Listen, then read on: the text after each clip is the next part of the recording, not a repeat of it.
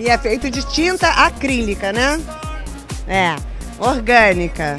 Tudo muito orgânico, muito natureza. E não pode tocar, tá? Don't touch, it's art.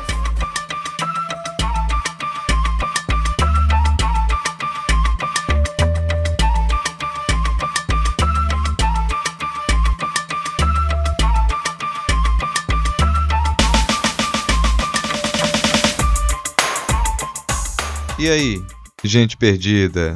Tá começando mais um Não Pode Tocar.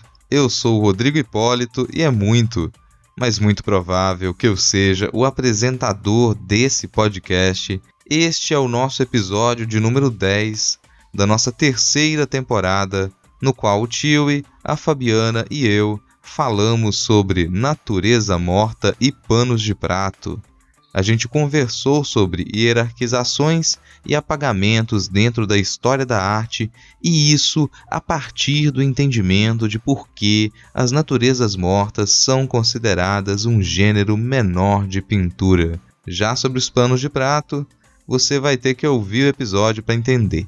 Sem me demorar muito, aqui nos recados iniciais, eu só quero te lembrar de assinar o nosso feed em qualquer tocador de podcast e de acessar o site notamanuscrita.com para conferir a descrição completa deste e de todos os nossos outros episódios. Nas nossas descrições completas você encontra além dos links de tudo que nós comentamos durante o episódio, também os nossos perfis pessoais do Twitter e do Instagram. Não se esqueça de seguir o Tiwi no Twitter e no Instagram, em ambas as redes. É só procurar por arroba não pode tocar, com o D de pode no mudo, ou clicar no link na postagem do episódio. Aproveita e verifica as possibilidades para nos apoiar financeiramente através do nosso PicPay. Acesse picpay.me barra não pode tocar e colabore para que a gente continue a produzir conteúdo independente toda semana. Outro lembrete é para que vocês acessem o canal Arte de Segunda no YouTube. Lá, o Rodrigo Rética tem feito lives quinzenais que valem muito a pena. A última foi sobre os vários entendimentos e representações do tempo em produções de arte. Se liga também no canal do Daqui.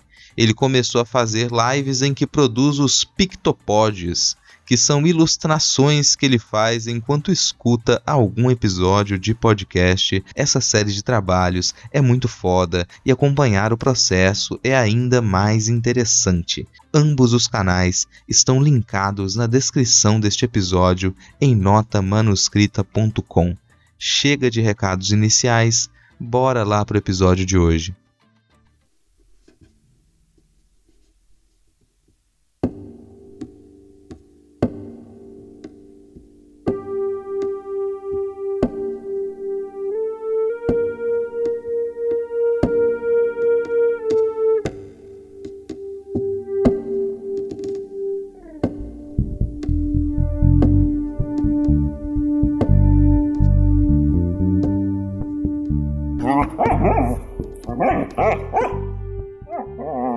Cara, eu não conheço, um, assim, óbvio, eu posso, eu vou comentar coisas de contexto aqui, mas eu não, eu nunca, e isso é um erro já, né? Mas eu nunca dei tanta atenção para trabalhar com essa temática em sala de aula. Normalmente, quando chegava disso, não que eu não fosse trabalhar com, com, obviamente, com questões que pudessem integrar personagens e artistas que normalmente ficam de fora do discurso hegemônico, mas a natureza morta não era uma das minhas escolhas, sabe? Não era a partir da natureza morta que, que eu ia trabalhar e, e o que mostra um pouco das coisas que acho que você colocou na pauta aqui para conversar também, né? É, mas é aquela coisa, né? Acho que a gente constrói a... o professor quando ele se coloca dentro da sala de aula, ele vai construir um discurso que vem também da bagagem dele, da experiência dele. Então, a natureza morta ela surge muito para mim quando eu trabalho barroco, trabalho século XVII, por conta do meu trabalho com ornamentação, da pesquisa em ornamentação né, porque tem alguns pontos que a natureza morta ela se torna ornamentação. Acaba que dentro da pesquisa isso confluiu e isso entra dentro da sala de aula por esse motivo, por essa é uma escolha, né? Não que eu ficasse uma aula inteira falando sobre natureza morta, mas sempre foi um dos pontos que eu consegui usar como disparador para muita coisa. Sabe, você tem preconceito disso? Então vamos partir de natureza morta. Ah, você está falando isso? E a natureza morta? sabe, é, é meio uhum. que o, o ponto de partida para as coisas. Então eu me divirto com natureza morta. A sua contextualização vai me ajudar bastante, com certeza. É, não, aí, é, é, só com que eu vou puxando. poder colaborar aqui, assim. É, é só com que eu vou poder colaborar, é, é contextualização. A gente vai uhum. tentar fazer assim esse, um pouco esse papel de orelha aqui, né? No caso, o Tiwi com ótimas orelhas. Suas orelhas aqui, elas são, são muito bem-vindas, Cachorro. Mas assim, cara, essa, a pauta hoje, ela é, é, Literalmente a pauta é sua, assim. Você tá. Quem tá nos ouvindo não vai, não vai ter acesso a essa pauta inteira aqui. Mas a gente tava brincando agora há pouco que quando a gente começou a fazer esse, esse programa, eu construí umas pautas completamente descabidas. Porque eu imaginava um pouco a separação dos conteúdos que eu trabalhava em sala de aula. Então eram pautas enormes, assim, era até constrangedor quando vinha gente gravar com a gente. E mas normalmente nos últimos tempos eu tenho construído umas pautas assim super sintéticas, só alguns tópicos e essa essa discussão que vocês vão, essa conversa que vocês vão ouvir aqui hoje, ela surgiu pouco depois de a gente gravar o último episódio que saiu. Então ela, ela surgiu de uma, de algum incômodo, um incômodo que, que a Fabiana já tinha apresentado antes, já tinha jogado algumas ideias pra gente trabalhar lá. Eu falei, pô, constrói a pauta. Fui abrir a pauta que agora tem capítulos na pauta, né? Só falta a gente. É, tem a estrutura pra gente ter uma aula. Essa é real aqui. Então, mas, gente... Não, mas também não exagera, porque as suas pautas chegavam a umas oito páginas, era um artigo científico quase. As mi a minha tem duas, duas páginas. Cara, uma... três porque eu editei. Porque ela tava maior. tá, vamos assim, vamos, vamos tomar consciência aqui. Mas enfim, a pauta hoje é sua. Já tô até aqui falando demais. É, explica pra gente aí do que, que vai se tratar esse episódio. Dá, dá uma. Puxa um fio pra gente seguir. Bom, esse episódio ele vai trabalhar com natureza morta, vamos falar diretamente, como o Rodrigo falou antes, né? Surgiu desse incômodo, até porque eu tenho trabalhado durante muitos anos, sei lá, quase uma década. Nossa, já tem tudo isso, verdade. Trabalhado com ornamentação, né, em relação a. Acho que a gente até brincou né, no episódio passado, as teorias dos Paranauês. é, de brincar com essa relação da, da ornamentação, daquilo que está muito, muito à margem da história da arte, né, durante muito tempo. Aos poucos eu comecei a trabalhar dentro da área de pesquisa e hoje a gente vai trabalhar mais especificamente sobre natureza morta quando a gente fala de história e sobre história da arte, muitas vezes a gente fica tentando colocar todo, todo evento que acontece em, em uma régua, em uma linha e trabalhá-los de uma forma separada. A gente fala disso, a gente já falou disso também em outros episódios, de uma forma mais clara, no episódio passado, quando a gente conversava sobre a complexidade plural do barroco. Parece um tanto tentador a gente falar primeiro que aconteceu o Renascimento, depois o maneirismo, depois o barroco, depois o rococó, colocando tudo isso numa linha, como se fosse possível a gente fazer essas delimitações entre as produções artísticas de uma forma realmente nítida. E, e é interessante que dentro das orientações pedagógicas para o ensino de história, é, no ensino básico, a gente tenta trazer aquele esforço para trabalhar a ideia de simultaneidade, né? mas com o tempo, por uma questão didática, de uma narrativa mais generalista, a gente tende a esquecer que uma coisa acontece enquanto outra coisa também acontece, seja num lugar diferente ou no mesmo lugar. Então, quando a gente falava no episódio passado sobre as questões dos barrocos, né, no plural, é porque a gente tem uma variação, uma complexidade muito maior dentro da, de, de, um, de, uma ideia do que seria o barroco. E aí, quando a gente dá essa pausa, esse tempo adequado para o questionamento, é que a gente percebe que as narrativas, elas também têm propósitos, elas também têm um objetivo a ser alcançado. A gente já teve uma história de grandes artistas, das biografias de artistas, a gente já teve uma história da arte que foi escrita para estudos dos estilos, das formas, e cada uma dessas grandes narrativas atendia a interesses de quem escrevia a história, né, de quem detém o poder dessa escrita. Mas hoje, obrigada Universidade Pública por isso, cada vez mais a gente se interessa por aquilo que não foi dito, por aquilo que foi ignorado, silenciado, esquecido e apagado. E no episódio passado a gente brincou então sobre essa questão da ornamentação, sobre como que ela se tornou sinônimo né, para algo supérfluo, para algo que não serve para nada. E como que esse pensamento reducionista ele vem daquela história de grandes narrativas e apagamentos. Então hoje a gente quer perceber mais detalhes e por isso a ideia de conversarmos um pouco sobre elementos que aparecem na produção de imagens desde que as imagens existem. A gente vai ver hoje, né, como que essa história da natureza morta é muito antiga, mas elas estão ali, muitas vezes no cantinho da pintura, no detalhe de uma escultura, num alto relevo e por vezes elas tomam conta de toda a imagem, com destaque, né? elas se tornam um elemento principal da narrativa, mas ainda assim elas continuam relegadas a um gênero inferior. Então a gente vai falar sobre essa natureza morta, que é o terror de todo riquinho metido a crítico que ri das senhorinhas que pintam cestas de frutas em panos de prato. Ai, cara, isso é muito uh! recorrente, isso acontece sempre, assim, bicho. Nossa, eu, eu, eu lembro muito do, de professores, sei lá, professores desmerecendo mesmo, assim, o trabalho de, de alguns estudantes, e muitas vezes eram senhoras e tal, que entravam na, na graduação sabe, super dispostas, assim, muitas vezes pintavam isso, assim, pintavam natureza morta, ou ou nem, nem natureza morta, só estavam interessadas em pintar uma figuração e entraram para o curso de artes. Mas do mesmo jeito que, que desmereciam isso, praticamente desmereciam qualquer figuração que não fosse meio que afeita a uma, uma experimentação da pintura e tudo mais, né? Qualquer, qualquer tipo de figuração que ela caísse para alguma coisa um pouco mais mundana, assim, já era colocado de lado, né? Principalmente, e, e, com essa brincadeira mesmo do pano de prato, assim. Colegas, né, que davam aula no, no ensino básico e vinham revoltados falando que as que nas escolas as coordenadoras queriam que eles fizessem oficina de pano de prato e eles estudaram 4, 5, 6 anos de artes e eles iam ter que ficar fazendo pintura de pano de prato na escola, mas nunca que eles iam fazer isso e papapá, pipipi, popopô.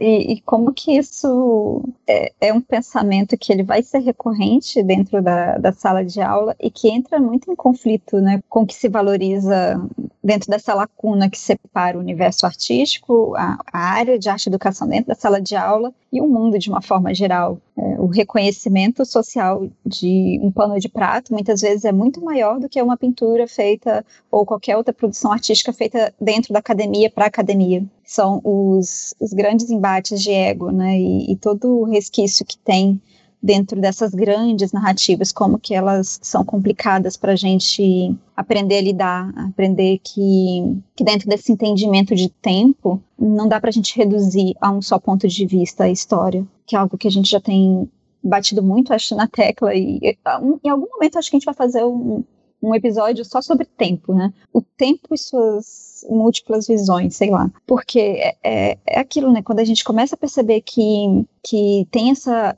tem várias questões que estão ao redor desse pano de prato e como que ele é importante. Talvez foi ele que foi um, um motivador dessa pessoa chegar num curso de artes, sabe? E, e muitas vezes não se compreende nessa essa relação com a, com a cultura, com o popular e com o modo como o entendimento sobre o campo artístico ele perpassa outros outros universos né, da, da nossa vida assim mas o fato é que, mesmo quando a gente pensa a natureza morta, ela. Né, a gente está falando de elementos que são inanimados, que representação muitas vezes de banquetes, de ceia, né, de frutas, flores, e que, como a gente estava falando, vai aparecer muito em panos de prato, algo assim, mas que tem um poder muito grande dentro de, de uma certa sobrevivência se a gente for pensar desde quando ela, ela existe, né, a gente voltando para o Antigo Egito, em altos relevos, a, até hoje,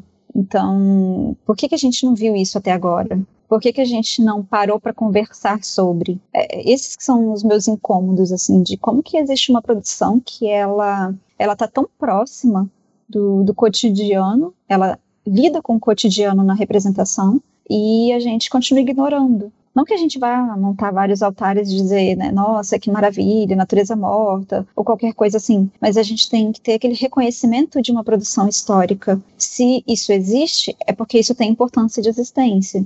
Não dá para a gente continuar no mesmo processo de apagamento como a gente fez com vários outros pontos da história e outras culturas, né?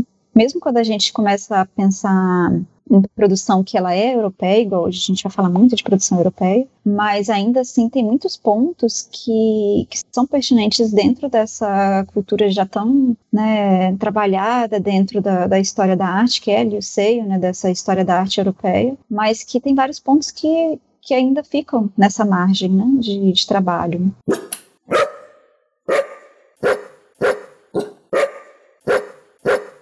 Mas a gente vai sim a gente vai passar tipo, um pouco por algumas questões contemporâneas até, assim, a gente vai misturar um pouco disso, né? É, acho legal isso da, da gente trazer um, um aporte histórico voltado para a história da arte, né, para questões interessantes para a história da arte em diálogo com o episódio passado. Até para quem está ouvindo em, em, continuação, assim, escutou o último episódio, segue aqui agora vai ter uma, um certo encaixe. Isso auxilia. A Fabiana falou de didática no último programa, né? Então agora que isso também funciona como uma didática. A gente vai ter esse encaixe, mas sem deixar de, de comentar algumas, algumas questões contemporâneas que já até passaram pela minha cabeça agora quando você estava falando isso, de da, da, importância desses, desses itens que eles estão mais próximos da realidade, né? Como são os, os panos de prato, por exemplo, ou a, figuração de modo geral. Principalmente a figuração que ela trabalha com o cotidiano, com o, o, as pequenas partes do cotidiano, né? Isso tem muita relação com, que, com coisas que são trabalhadas no contemporâneo nas últimas décadas. E a gente tentar lembrar de comentar isso mais pro final, mas pra gente não se atropelar e pra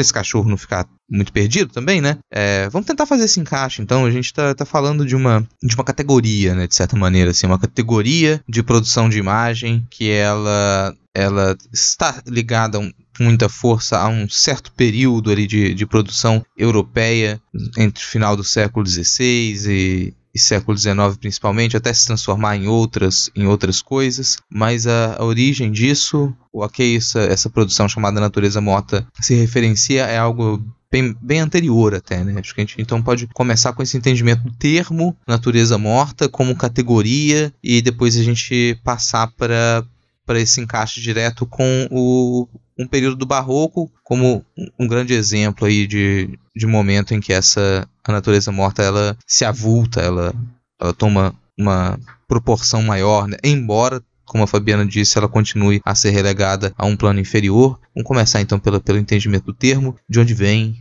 como foi formado, o que, que significa natureza morta. Para quem não, não é, a gente até esquece disso, mas acho que para quem não é da área, na hora que fala natureza morta e para para pensar na palavra, tem uma certa estranheza, né? Sabe por que natureza morta? É, porque a gente está falando não é de animais mortos, nem de plantas mortas necessariamente. A gente está falando de objetos que são inanimados. Isso vem até do, do próprio termo, né, de origem do termo, que viria foi, começou a ser usado mais na Holanda do século XVII, que era o stillleven, que seria esse modelo parado ou objeto inanimado, e que depois dá origem ao termo em inglês do still life. Mas no português, a natureza morta vai derivar de nature mort, que é do século XVIII na França. Então, mesmo que esse termo ele fale de uma natureza morta, ele está falando de objetos que são inanimados, que não têm vida, nesse sentido a gente vai ver representações de alimentos, de queijos, é, como uma mesa, né? Igual estava falando antes desse banquete, né? Você vai ter pratos, é, objetos realmente do cotidiano, prato, faca, jarros, moedas e vários outros elementos que que lembram esse estar do cotidiano, essas, essas miudezas, né? Se a gente fosse pensar nesse sentido de comparação com o que era representado até então essa, esse gênero ele foi dentro da academia francesa considerado como um gênero inferior de pintura quando a gente coloca em frente ali a representações que eram de eventos históricos, místicos, a também o modo como se retratava a figura humana. Então era algo que tinha esse nome, pensando no sentido também muitas vezes é, pejorativo, né, de você faz uma pintura que ela é necessariamente um gênero de pintura, mas ela é inferior.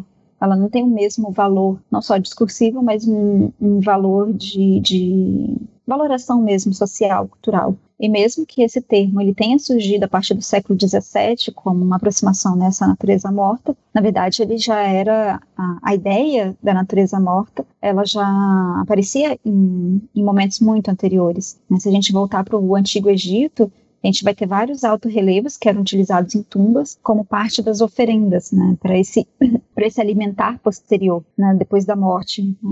O alimento, todas aquelas oferendas que eram deixadas durante os ritos de morte, eram para fazer esse alimentar póstumo, né, da sobrevivência desse desse ser depois da sua morte. Mesmo quando tinha essa oferenda que ela era feita de uma forma material, com frutas e, e alimentos reais, ainda assim existiam os alto-relevos que eram para como se fossem essas esculturas, né, para poder durar mais tempo dentro dessa, desse período de, de transição para pós-morte. Então a gente já tinha essas representações, assim como também em Pompeia, no século I. A gente vai ter algumas representações, um termo que se referia a esse tipo de representações de objetos que eles chamavam insignificantes, que era ropografia, que era um, um termo específico para esse tipo de produção, e que a gente encontra alguns registros em Pompeia, no século I que a gente tinha representações não só de cesta de frutas, de vegetais, alguns pássaros, né, seres. Também, eu lembro muito de um mosaico, que era um mosaico de um chão sujo,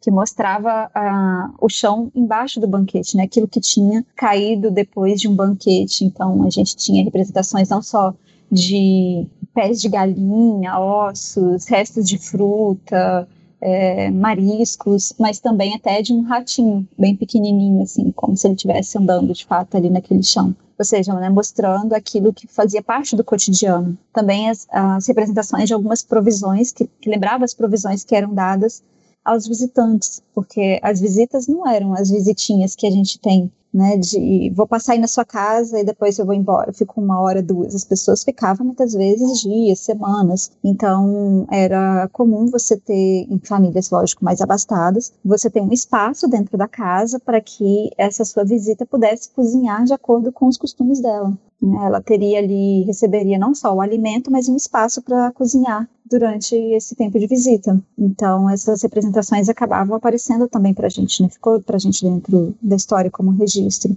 E na época não tinha um nome como a gente tem hoje de natureza morta, mas se chamava de ropografia, que era essa representação de objetos insignificantes, essas coisinhas. É, o Plínio Velho, ele no século I também, ele modificou esse termo de ropografia para riparografia, para se referir ao Peraicus do século III a.C., que era um pintor, e ele chamou ele de pintor de objetos vulgares, né, essa riparografia que estava ali contraposta à megalografia, que a gente teria essa representação de cenas grandiosas, das lendas dos deuses, as batalhas heróicas, ou também de cenas históricas. Então a gente tem essas naturezas mortas que elas falam de algo que é do cotidiano, que é do do dia a dia, do ambiente doméstico, de tudo que, que cerca a nossa vida física e doméstica. Mas apesar de se relacionar à ideia de bem-estar, né, nesse sentido de, de alimentação, do fruto fresco, etc., ainda assim tem um, um, sentido muito forte da vulgaridade, um sentido negativo. Existe dentro da natureza morta esse, essa tensão né, daquilo que é de uma valorização e ao mesmo tempo de uma desvalorização. E mesmo depois do século IV, pensando numa antiguidade tardia ou durante a Idade Média, essas representações que elas eram do ordinário terreno, né, daquilo que era terrestre, vai continuar presente, mas começa a ter cada vez outros sentidos. Dentro da Idade Média, a gente vai ter sentidos alegóricos relacionados à crença cristã. Então, se a gente tem um lírio, ele não está representando ali uma planta, uma flor de fato, está falando de Maria, está falando de algo que é da crença cristã e também passa a funcionar cada vez mais como ornamentação, ou seja, você vai ter ali um valor, uma organização daquela estrutura como uma ornamentação. Então a gente percebe como que a natureza morta ela ela aparece dentro da história da arte, no fazer das imagens durante muito tempo. Ela tem uma história muito longa, mas ela vai se modificando no seu sentido não só de uso, mas também é, no sentido de, de entendimento discursivo de fato. Então, muitas vezes ela pode até estar representando a riqueza, os banquetes ou uma ornamentação, esse valor que é dado àquela imagem, mas ainda assim é também considerado como gênero inferior. A gente tem essa, essa tensão, então, dentro dessa, dessas imagens, né? Eu acho que quanto mais a gente vai falando sobre natureza morta, a gente percebe como que ela mesmo sendo algo que hoje a gente consegue definir um pouco mais no sentido visual, né, de reconhecer uma natureza morta nesse sentido da forma, mas o modo como ela é utilizada vai se modificar muito de acordo com, o contexto histórico. Né? Tô imaginando que a gente, mesmo fora da Europa, a gente tem muito de, muitas representações que elas dialogariam com natureza morta, mas a gente não usa esse termo, obviamente, porque não, a gente não tá não estaria mais dentro dessa tradição europeia, né? Tô me lembrando da, das estampas japonesas, por exemplo, né, que é uma tradição longeva da, da representação imagética japonesa, que elas muitas delas tratam com cenas de interior, constroem cenas de interior que a gente chamaria de cena de gênero, de pintura de gênero, se a gente fosse tentar fazer uma, uma analogia, um, um comparativo assim meio esdrúxulo, né? A gente, falou no a gente falou no episódio passado que a gente não deveria ficar comparando coisas incomparáveis, né?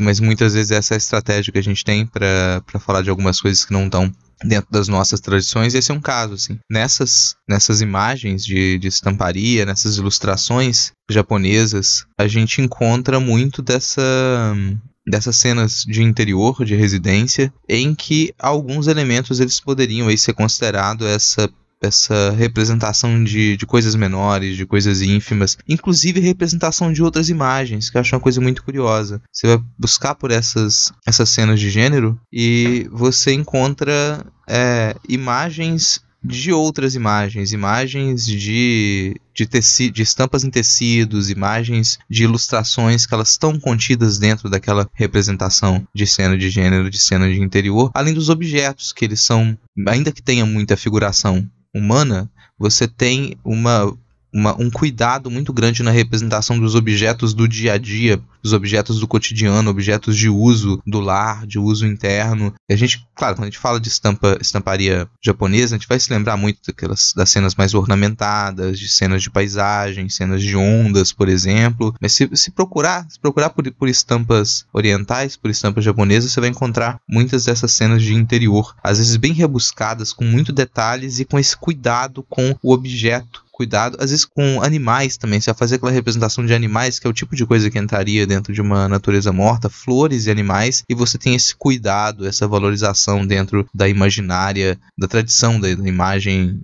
no Japão. É interessante você falar isso porque, mesmo que a gente esteja comparando coisas incomparáveis nesse sentido, mas elas não são incomparáveis por completo, né? A gente está falando de imagens de modo geral se a gente pega elementos que são, mesmo dentro da produção europeia, igual, sei lá, se a gente pega um Manet, por exemplo, já que você falou desse cuidado com a técnica e com algo que é que é do virtuosismo, né, de você conseguir fazer aquilo que, que você consegue reconhecer a, a, a fruta, aquele elemento de uma forma muito clara e realista. Se a gente pega, por exemplo, o Almoço na Relva, do Manet, a gente vê como que ele utiliza, por exemplo, a natureza morta como aquele ponto discursivo para dizer eu consigo fazer algo que é extremamente realista, mas meu objetivo é outro. E outras pinturas dele também, né, que vão utilizar mais de uma técnica mais, é, sei lá, pensando em impressionismo, etc., vão ter ali a natureza morta como aquele discurso de eu consigo fazer, mas não é isso que eu quero. Eu quero explorar outras técnicas, outros modos de pincelada.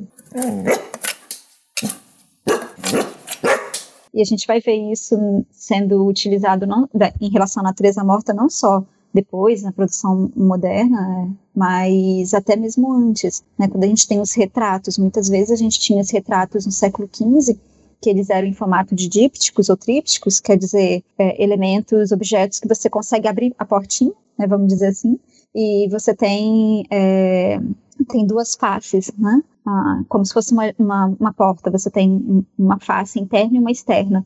Muitas vezes na face externa você tinha aquilo que era de uma representação de uma fotografia, de uma fotografia, ó, louca, de um retrato, uma pintura de retrato, de alguém que encomendou aquela pintura, e do outro você tinha uma natureza morta que faria uma conexão direta com aquele sujeito, seja um, um vaso de flores, se, né, se fosse talvez uma mulher ou algo assim, ou um livro, ou até mesmo elementos que, que falam dessa questão da, da vida, né, da, da, passagem da vida, da brevidade da vida, que é o que a gente chama de vanitas, de você ter uma caveira representada, um texto, algo assim. Naquilo que você disse, né, gente? Mesmo em outras culturas, o, a questão da, do trabalho da técnica, da dedicação da técnica dentro da natureza morta era uma coisa muito presente e que começou a ser cada vez mais explorado se a gente for pensar no discurso do naturalista, né, do real, em relação a produções depois do século XV e XVI, né, de se voltar cada vez mais para o cotidiano, não só como tema, de trazer essas, essa natureza morta como como parte da imagem, mas também como um, um elemento em que se dedica muito à parte de desenvolvimento técnico, né, de conseguir fazer com que um vidro seja transparente, com que uma fruta ela pareça extremamente fresca, sabe quando você tem uma fruta muito fresca que, que você consegue sentir que ela está no ponto, no auge do ponto de para você comer, sabe, de, de madura, ou algo assim que você consegue ter essa, não exatamente sinestésica, né, mas de você ter ah, o sensível ali representado. Né, e, e, a técnica ela vai ser muito desenvolvida nesse sentido também da natureza morta. E talvez também esse ranço em relação à academia, em relação à, à, produção contemporânea, muitas vezes parece começar a existir né, dentro por conta dessa valorização da técnica. E no final das contas a gente vai ver durante né, o podcast que não é bem por aí. Essa raiva do pano de prato, ela tem outros motivos acadêmicos e de ego que, que não perpassa necessariamente o, a questão da técnica, né?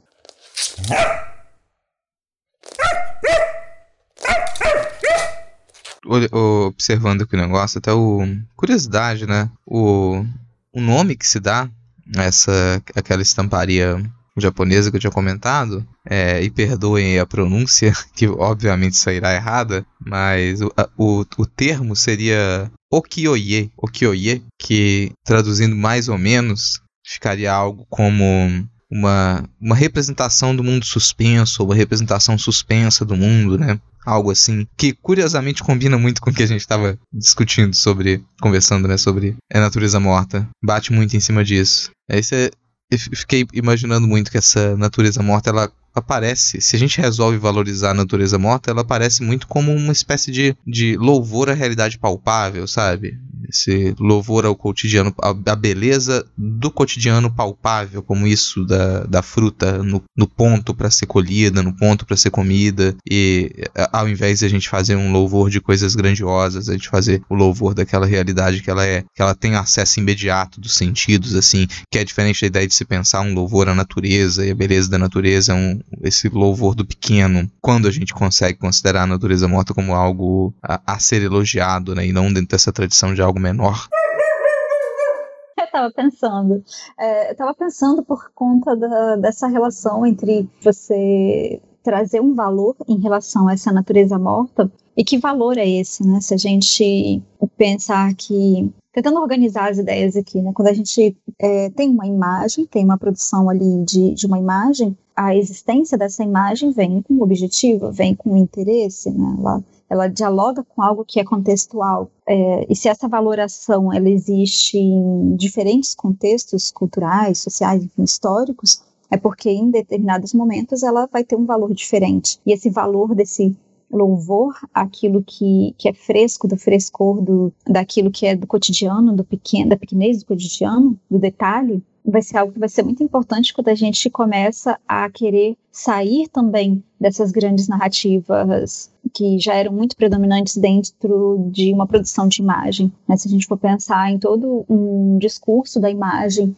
em relação à fé cristã, por exemplo que a gente vai ter essa natureza morta que vai estar tá dialogando ali diretamente, né? Quando a gente tem uma rosa branca, um lírio, um pomelo, um limão, tudo isso representaria Maria. Ou você tem morango, a cereja, as rosas vermelhas, falando ali num sentido alegórico de, do sacrifício de Jesus. A gente tem essas representações, mas aos poucos a gente vai percebendo que, por mais que dentro de um contexto cristão apareça muitas vezes uma cereja, como a gota né, do sangue de Cristo, essa cereja começa a ser vista mais, primeiro como cereja e depois com essa relação alegórica. E não no sentido evolutivo, mas que aos poucos essa, a gente vai vendo essas narrativas se modificando por interesses diversos. Né? Até porque a gente vai começar cada vez mais a discutir, dentro dessa produção do século 16, 17, um reflexo em relação à reforma protestante, é, que é algo que a gente também comentou um pouco no, no episódio passado, né? Se a gente está falando desse período histórico, como que a reforma protestante ela, ela vem no sentido também de uma valorização de uma outra imagem,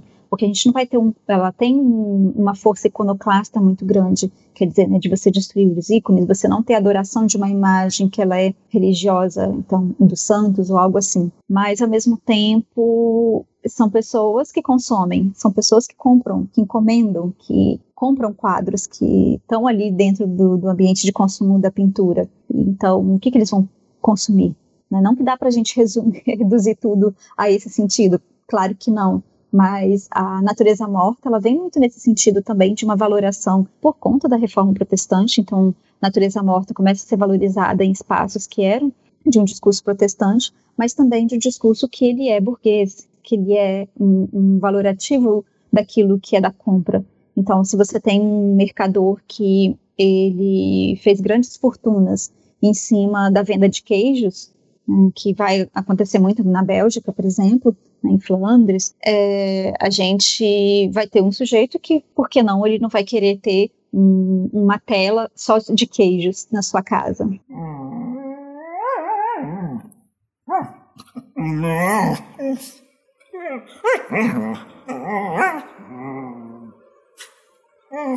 É, essa valoração de algo que seria cotidiano, a gente também tem que ter um certo cuidado, muitas vezes, para não levar de uma forma anacrônica o nosso cotidiano para o cotidiano anterior. Porque por mais, por exemplo, que a gente hoje utilize talheres. Né? No Brasil a gente utiliza talheres frequentemente, garfo, faca, etc. Mas mesmo quando a gente pensa, sei lá, puxando a minha infância da década de 90, um casamento, quem dava os conjuntos de talheres eram pessoas que eram mais ricas.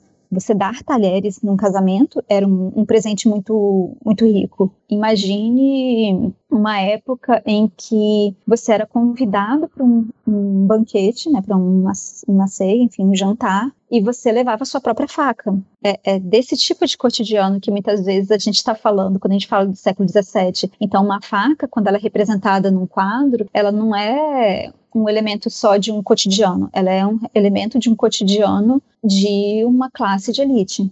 Né? A gente ainda está falando de daqueles que, que detêm o poder de escrever a história também por imagens. Então, essa valoração da natureza morta, ela não aparece do nada. A gente tem um interesse muito grande de uma burguesia crescente por representar aquilo que é valorativo do seu próprio cotidiano os queijos, as facas, os jarros, aquela fruta super cara e que ela começa a ser comida e é deixada ali na cena como uma interferência humana daquele momento, né, a representação do próprio tempo, isso vai ser algo que, que vai encantar muito em relação ao século XVII, XVIII, porque a gente tem desculpa, 16 para 17, a gente tem ali um discurso que ele é de, de um trabalho da técnica em si, como a gente falou, né, da natureza morta, mas ao mesmo tempo, o que, que essa natureza morta representa? Ela não representa uma maçã puramente, e nem uma maçã que se relaciona talvez a um pecado original, mas ela é uma maçã extremamente cara, ela é uma maçã que vai ser consumida por uma pessoa que tem condições para comer aquela maçã. Se a gente for, sei lá, não sei se você via muito isso da roça que você vem, Rodrigo, mas sabe aquelas ah, aquelas telas ou pelo menos aquelas fotografias, né, que ficavam perto das, da mesa de jantar de pessoas mais ricas na roça, sabe que você tinha assim a mesa e, e, logo atrás tinha como se fosse uma pintura de. Era uma natureza morta, engraçada, que nem sempre era pintura, às vezes era já uma impressão fotográfica.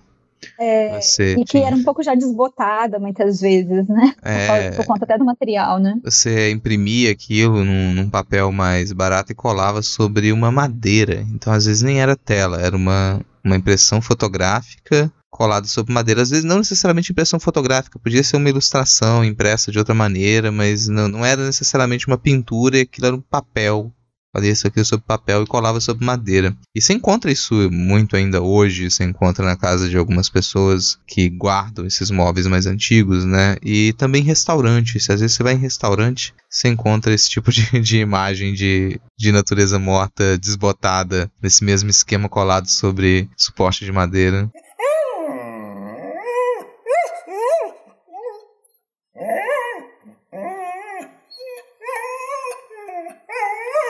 E que mesmo desbotada, ela tem um peso muito grande de, de um valor de memória, sabe? De você trazer ali uma, uma história daquilo que você quer representar, sabe? De uma mesa farta, de um desejo de uma mesa farta.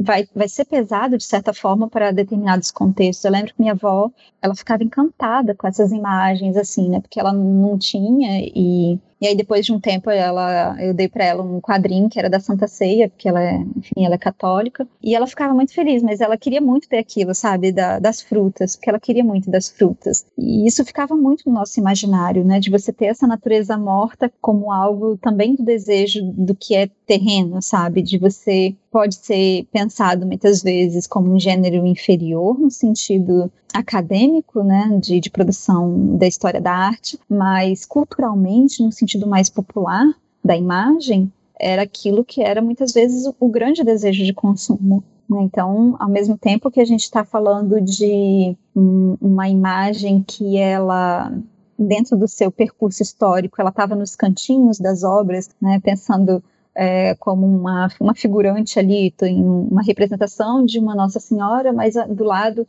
tem um lírio, tem uma cesta de frutas, e aos poucos a gente vai percebendo que é, no século XVII dentro do, da produção desses vários barrocos, né, de uma pintura também holandesa, a natureza morta ela ganha um, um destaque narrativo, né, como aquela que, que vai aparecer sozinha dentro de uma tela, mas que ela também fala dessa valorização mercantil de consumo. Então, novamente, né, que, que, que a gente estava falando antes, se a gente vai falar de um objeto, esse objeto ele tem contexto, e cada um desses contextos tem uma valorização diferente. E o que muitas vezes a gente faz e, e acaba replicando né, dentro de um discurso dessas grandes narrativas é colocar uma coisa sempre em detrimento de outra. Se eu vou falar de uma valorização do barroco em relação à natureza morta, um Caravaggio que pintou uma cesta de frutas ou algo assim, eu coloco em desvalorização aquilo que era feito em relação à natureza morta, o seu uso durante a Idade Média, por exemplo. Mas eu não conseguiria fazer uma imagem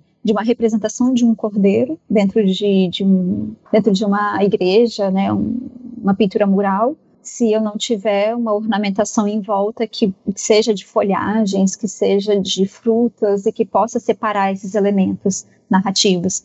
Então, não quer dizer que essa produção ela deixa de existir. Por isso que a gente começou esse episódio falando, né, como que tem essa sobrevivência cultural. A gente percebe que em cada contexto a natureza morta ela aparece num sentido diferente e como que isso vem de uma maneira muito forte para a gente dentro da história da arte considerar aquilo que muitas vezes está no canto da imagem, que está no detalhe. Se você retira aquilo ali, será que a imagem continua a mesma? Provavelmente não, porque se você retira, ela já não é a mesma imagem. Né? Então a gente tem toda uma, uma contextualização que, que faz com que essa imagem ela, de fato funcione, né?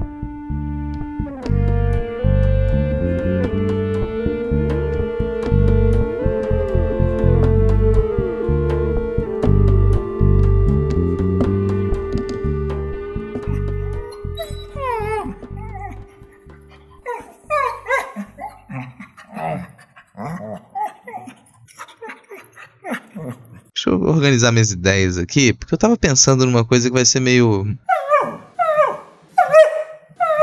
É uma elucubração, né? Não, não vou trazer uma referência específica sobre isso, não. Fico pensando no, num contexto mais amplo para essa desvalorização da natureza morta durante o final do século XVI, século XVII, século XVIII e continua depois, né, por outras razões. Estava pensando no, no peso da, da ascensão das academias de arte, das escolas de arte. Isso é uma, uma coisa típica do, do barroco na Europa, o aparecimento dessas escolas de arte. Quando eu falo de escolas de arte, nesse caso não é pensando na reunião de artistas que eles desenvolvem o mesmo tipo de pesquisa com o mesmo objetivo. Não, não se trata disso, assim. Falando realmente de escola como uma instituição para o ensino. Na, na Itália, principalmente, durante o, durante o desenvolvimento do barroco, você tem algumas academias, algumas escolas de arte nascentes com o objetivo então de você formar novos artistas de modo profissional, porque você tem um novo mercado para isso, um pouco do que a Fabiana comentou antes. Você tem esse mercado de arte, que ele cresce muito à medida em que a burguesia ascende também. Então, mesmo artistas que se formam na Península Itálica, por exemplo, eles podem vender trabalho para burgueses de Flandres. E dentro do cenário dos Países Baixos, você vai ter esse desenvolvimento de um mercado mais próximo ao que a gente vai ter nos séculos seguintes. Você vai precisar dessas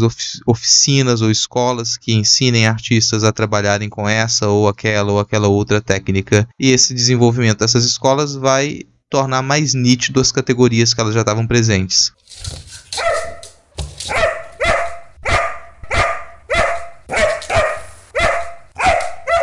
Aqui a gente vai ter então uma coisa que a gente até pontuou no episódio passado, né? uma separação entre um tipo de arte que a gente vai ligar à arte sacra, que é arte popular, das belas artes ensinadas na academia a partir do momento em que você institui uma academia de artes aqui baseadas nesses princípios. E que princípios eram esses, então, dessa dessa academia mais conhecida, que é a Academia Francesa. Um princípio de separação técnica e temática, que ela vai obedecer a, a, interesses e tradições. Então você tem o mais alto tipo de, de pintura, pintura histórica, depois disso você tem pintura de gênero, paisagem, retrato e natureza morta. Pode ter uma, uma diferença de valor entre um e outro, mas o, o que o importante perceber é a pintura histórica ela está num grau muito mais elevado do que todas as outras e a natureza morta ela está num grau muito mais inferior do que todas as outras. Elas são as, os dois opostos nessa, nessa escala de valorização do tema e do, da técnica que vai ser utilizada. Supostamente aí uma pessoa que ela vai, vai se formar para fazer pintura histórica, ela vai demorar muitos anos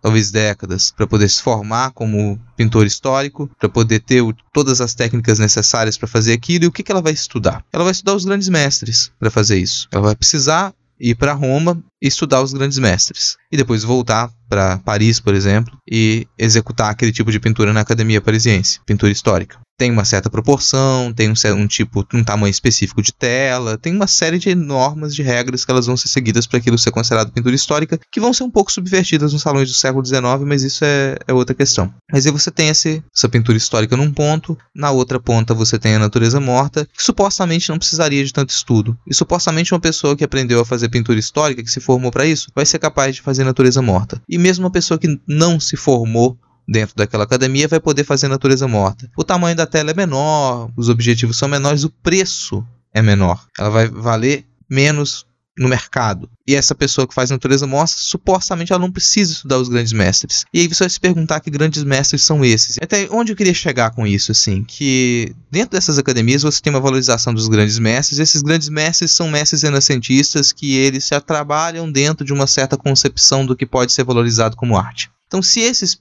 pintores, escultores do mais alto grau, que eles se formam para obedecer normas da academia de arte. Isso já está presente no barroco, vai estar tá presente no neoclássico, vai ter continuidade depois e chega até os nossos dias, mesmo com artistas contemporâneos que valorizam a formação acadêmica. Esses artistas vão se basear nos grandes mestres, vão repetir o que, que é importante para eles, e esse o que é importante, ele tem uma consideração sobre a antiguidade que ela é muito específica. E ela ela exclui esses elementos que você colocou no começo do episódio, por exemplo. A quantidade de, de material de pintura que restou da antiguidade greco-romana é muito pequena, se comparado com o que restou de escultórica e de arquitetura. Então, o que se, o que se convencionou entender como, como ápice lá da, da, da arte clássica é aquela escultura do corpo humano, é a representação do corpo humano, é a representação do heróico, é a representação do, do sujeito e histórico de importância que ele marcou a sua época. São essas representações, representações de grandes batalhas, é isso que está na, na, literatura, sabe? É isso que ficou pra gente. Ou que, pelo menos, o que ficou com maior consideração a partir da renascença do século XV e do século XVI, que são os grande, grandes mestres que vão ser estudados. Então, se você não espelha os grandes mestres, mesmo dentro do barroco, mesmo dentro do barroco que é anticlássico, você ainda vai manter essa valorização daquilo que foi valorizado pelos grandes mestres. Figura humana, a representação de grandes batalhas, de fatos históricos que eles supostamente são muito relevantes, e deixar de lado aquilo que já não tinha muito material para ser estudado. Herculano em Pompeia só vai realmente ser escavado e redescoberto no século XVIII e só vai vir a ser estudado de verdade no século XX. Então isso aqui, isso que a gente comentou, isso é uma são coisas que a gente passa a valorizar nessa narrativa histórica muito recentemente. E essa desvalorização da natureza morta, para mim, ela tá ligada a isso. A própria construção da hierarquia do, das, das, categorias de pintura e escultura dentro da Academia de Belas Artes, para mim, ela espelha um pouco dessa, dessa concepção que se teve da, da arte na antiguidade construída ali entre o, a, a Renascença e o século XIX. E essa valorização da academia que, que perpassa a gente até hoje vai influenciar não só o modo como, lógico, né, igual a gente estava falando antes, a, a, gente vai ter pessoas que vão rir desse pano de prato, a gente está usando, lógico, essa metáfora, nessa analogia de uma forma mais ampla, mas que também vão ter um peso muito forte para dentro da própria formação do artista e pensando enquanto mulheres artistas. Se a gente tem esse discurso de um longo percurso para se trabalhar numa valorização do que é essa imagem, uma imagem heróica, uma imagem, uma imagem de representação do ser humano, de um discurso é, do corpo humano e não do corpo das miudezes do mundo, a gente percebe como que as mulheres que não poderiam ter essa formação que os homens tiveram dentro né, da, das academias, elas foram relegadas cada vez mais a é, trabalhar a natureza morta como algo da sua própria produção. É, não que, lógico, elas não fizessem retratos, por exemplo, ou outros tipos de discursos da imagem, mas a natureza morta teve um peso muito grande nesse sentido. E aí, como você disse, né, Rodrigo,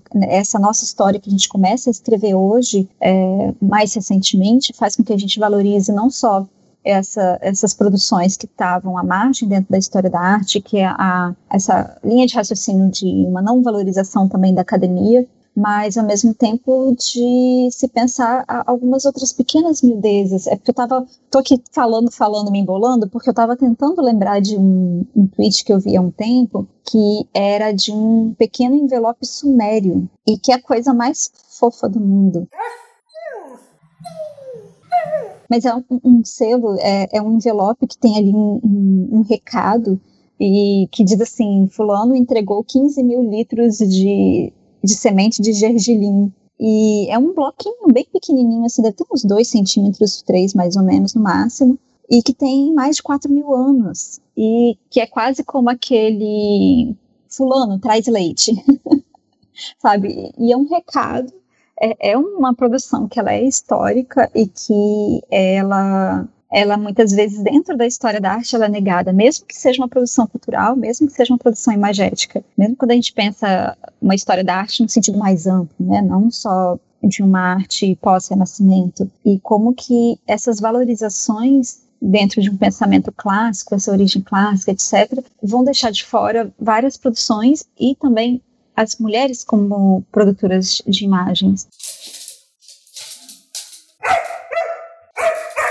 E isso é um, um, ponto interessante de algo que a gente tem discutido nesses últimos episódios, de como que, que eu percebo cada vez mais a necessidade de um encontro da história da arte para fora da sua própria fronteira por mais que a gente diga que dentro né, da, da história da arte ela já se encontrou com a filosofia, com a antropologia, com a história e, e bebeu de outras fontes, digamos assim, dentro da área de pesquisa, ainda falta muito para que isso tenha uma mudança realmente consistente, sabe, dentro do, do trabalho de pesquisa. Há uma vontade de se estudar outros objetos, né, igual a gente está falando aqui dessas outras produções, dessas, é, desses detalhes, mas ainda falta muito para se construir. Mesmo que esses encontros por outras outras formas de conhecimento já tenham começado na década de 90, pelo menos, 80 para 90, e que hoje a gente entenda dentro da história da arte que ela não detém o poder em cima da imagem, né, que esse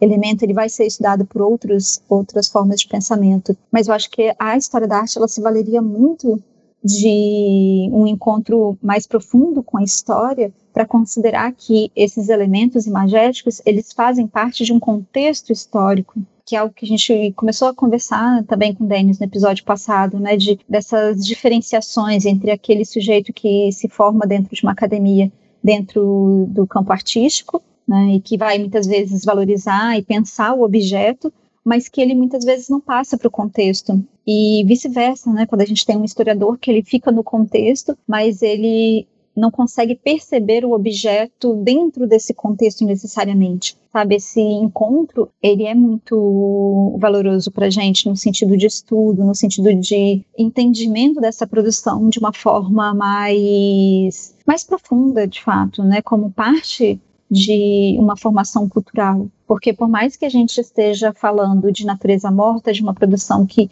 dentro do próprio origem do termo, como a gente disse antes, é europeia, mas o quanto que isso abre margem para a gente pensar outras relações, seja pensar em relação às mulheres artistas, a essas produções em relação à natureza morta, a gente vai ter ali a, a, Clara Peters, por exemplo, que era uma pintora flamenga que vai trazer a natureza morta, a brevidade da vida, a representação de queijos, moeda, tudo isso que a gente está falando, mas que ela vai, por exemplo, colocar ali pequenos autorretratos dela, num, num detalhe assim, mínimo, mínimo da imagem, vários rostinhos como uma afirmação não só da, da maestria de técnica, de que ela conseguia fazer um próprio retrato em, em milímetros de espaço, mas também de mostrar uma identidade artista, de uma mulher artista, sabe? O quanto que isso, mesmo que esteja dentro de uma produção que ela é europeia, o quanto que isso fala pra gente dos nossos panos de prata e o modo como a academia, ela ainda vê a questão do artesanato como uma forma depreciativa. Quando a gente fala de natureza morta dentro da academia, muitas vezes vão falar, isso é um estudo. Né? Você está usando a natureza morta como estudo, assim como a gente pode usar o corpo humano como um estudo de pintura e desenho, mas não considera que essa produção ela tem uma sobrevivência cultural muito grande que ela faz parte do nosso dia a dia, não só como uma forma de representação da imagem, mas como uma, uma valorização do nosso próprio cotidiano. O cotidiano ele sempre foi muito importante para a gente dentro da nossa vivência, mesmo quando ele está ali diluído e pensado dentro de relações cristãs ou relações de outras religiosidades ou de outras culturas, mas ainda assim o cotidiano ele é muito, ele é muito arraigado nesse sentido de estar vivo. A gente vai ver dentro da natureza morta alguns temas que são que a gente chama de vanitas, né, que representa essa brevidade da vida, aquilo que que está acabando, que está se esvaindo, você vai ter não só caveiras, mas, sei lá, é, frutas apodrecendo, flores murchando, que, que mostra essa relação de tempo. E, e dentro da nossa produção cultural, a gente tem muito essa representação do, de trazer o tempo para a imagem, de mostrar que, que a gente respira dentro de uma imagem, sabe? Que ela, ela tá ali dentro de uma materialidade sensível que pode ser um sentido representativo da imagem, mas que ao mesmo tempo fala do nosso ambiente doméstico de vivência. Né? Porque afinal de contas, não é porque a gente está falando de mulheres artistas que pintam natureza morta, que é porque ela trabalha só com o ambiente doméstico, que na verdade a gente vive no ambiente doméstico, né? Doméstico nesse sentido da própria vivência. Enfim, eu acho que, que esses, essas discussões elas são importantes. Às vezes elas ficam meio perdidas dentro das exigências é, de um ensino de arte, de cumprir essas didáticas, e ela fica ali naquele cantinho. Mas quando a gente pega esses pequenos cantinhos, é que a gente começa a, a se questionar de fato como que a gente percebe as imagens, como que a gente discute as imagens de fato, né? É, já, já partindo para o encerramento aqui, falando dessa valorização do, do cotidiano, que é meio de onde a gente partiu também, né, no, no começo da conversa, e eu não posso deixar de fazer uma relação de como que isso se tem um interesse muito grande no cotidiano em arte contemporânea. No entanto, a gente ainda faz muita distinção entre como que esse cotidiano pode ou não pode ser representado de um modo interessante, sabe? Então você, ao mesmo tempo em que a gente acha super interessante que a gente tenha pinturas do, que a gente tenha fotografias e, e vídeos que eles são captações do dia a dia, captações do cotidiano, captações incidentais. A gente acha isso muito interessante desde o início da videoarte e do trabalho de, de fotógrafos contemporâneos dos anos 70 e 80, mas a gente tende a desconsiderar outros tipos de, de representação do, do cotidiano, do dia a dia, principalmente quando essas representações elas não vêm de um sujeito autorizado pela academia a fazer isso, sabe? Você vai trabalhar com um certo tipo de objeto que ele ainda não, não entra nos discursos da academia, como pano de prato, que é o exemplo que a gente está usando aqui, mas você vai ter artistas contemporâneos que eles lidam com pano de prato, que eles lidam com bordado, que eles lidam com, com pinturas é, em tecido sem estar em tela, sem o objetivo de fazer um quadro, que eles lidam com fotografias sem a intenção de criar uma, uma fotografia imponente e sublime. Você vai estar lidando com coisas que elas são muito mais micro,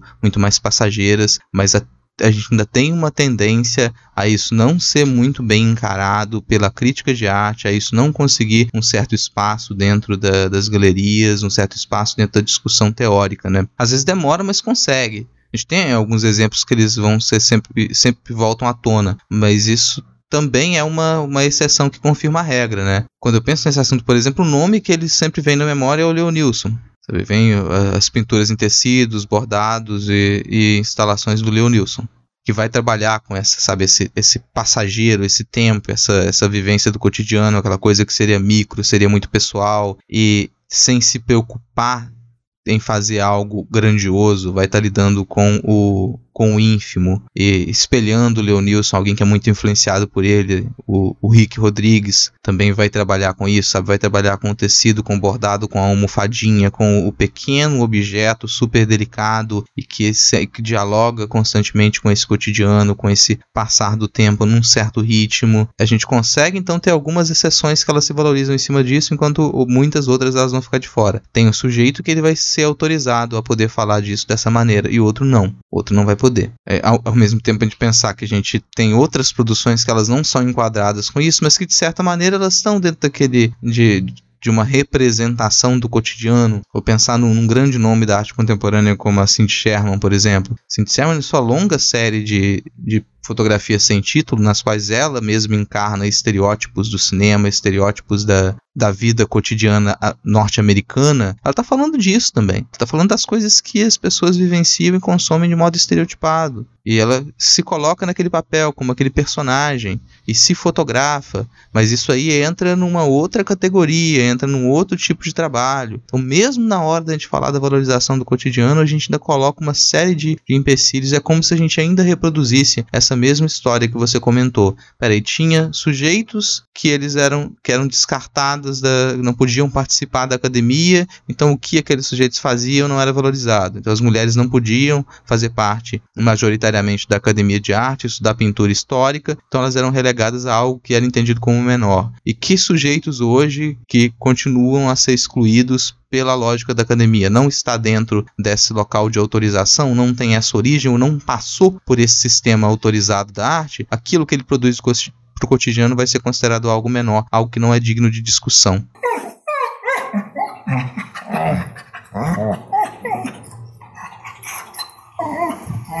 E é doido porque a gente vai lembrando desses nomes, é, sei lá, se a gente fala de uma produção barroca, você vai pensar, ah, um Caravaggio fez uma cesta de frutas, mas ele fez uma, duas, três naturezas mortas no máximo, mas a gente muitas vezes vai esquecer de Clara Peters, vai esquecer de outras artistas mulheres, ou quando a gente vem também pro pensando, eu fiquei lembrando, né, quando você falou do, do Leonilson, eu lembrei das colchas da, da Ringold, né, é Faith Ringold, eu não sei se é, se é exatamente assim que pronuncia, mas que ela tem ali a, a, costura, as coxas que ela narra histórias, né, e que é uma mulher negra, quer dizer, a gente tem toda uma, uma produção que ela muitas vezes quando ela lida com o cotidiano, ela precisa de uma desculpa. Uma desculpa, sim, sabe? No sentido de ela precisa muitas vezes ter algo muito, muito claro que receba um carimbo.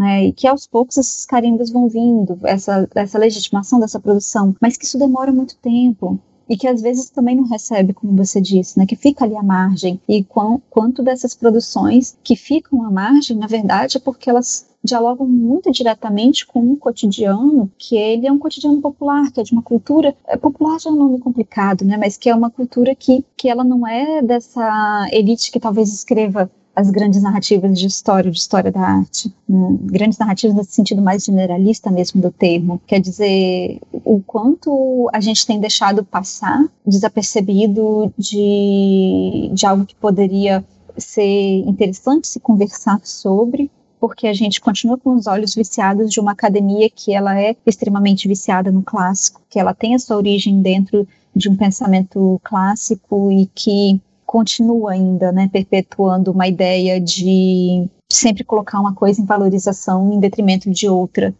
e não pensar de fato que você pode pensar e discutir questões que ou produções que elas são extremamente dispersas ou esparsas, né? Comparar o incomparável, mas não no, no sentido de colocar todo mundo junto, mas dizer que, poxa, existe. Se existe, por que não? E, e eu acho que é um pouco isso que, que, que os podcasts, que, que é uma coisa que eu tenho visto de um sentido muito positivo, sabe? De encontrar outras pessoas, permitir que a gente tenha outros pontos de vista e comece a perceber que tem muita coisa ainda para a gente estudar e discutir e que é esse tem muita coisa ainda por fazer que faz a gente continuar procurando e buscando e questionando. Porque se a gente não questiona também, a gente não sai do lugar, né?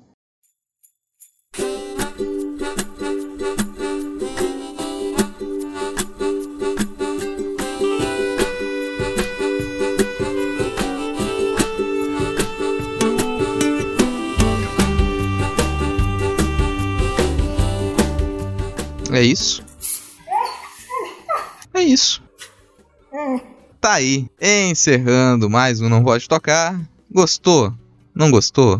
Fala com a gente, comenta, manda um e-mail para não pode segue o tio e no Twitter e no Instagram em arroba não pode tocar, comenta com a gente se você concorda, se você discorda, se precisou comentar mais alguma coisa, é sempre bom receber mensagem, isso já ajuda muito a gente, além é claro do seu compartilhamento, se você manda esse episódio para mais alguém, se você sugere que outras pessoas escutem o não pode tocar, se você compartilhe nas suas redes sociais, no Twitter, no Facebook, no Instagram, já é uma grande ajuda. Se quiser ajudar ainda mais, no final da descrição deste episódio você vai encontrar o link para o nosso PicPay, através do qual você pode fazer uma colaboração em qualquer valor com a gente, para que a gente continue a fazer esse trabalho. Aproveita e acesse notamanuscrita.com, que é aliás onde você encontra a descrição completa do episódio, essa postagem com todos os links do que a gente comentou, mais os nossos perfis pessoais estão todos em notamanuscrita.com. Lá você tem também textos, crônicas, contos, artigos acadêmicos, textos de processo e todos os nossos outros episódios. Acesse notamanuscrita.com.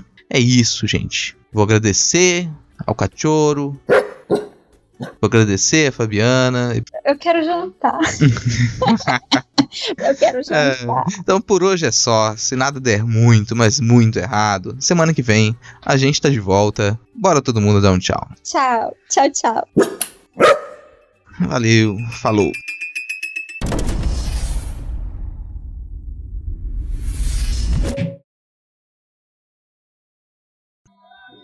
Mas o que que tá rolando? Eu vou abrir a janela só pra tu ouvir. Puta merda, agora. Nossa, a Nori ficou louca. Pera aí que eu preciso abrir a porta pra ela.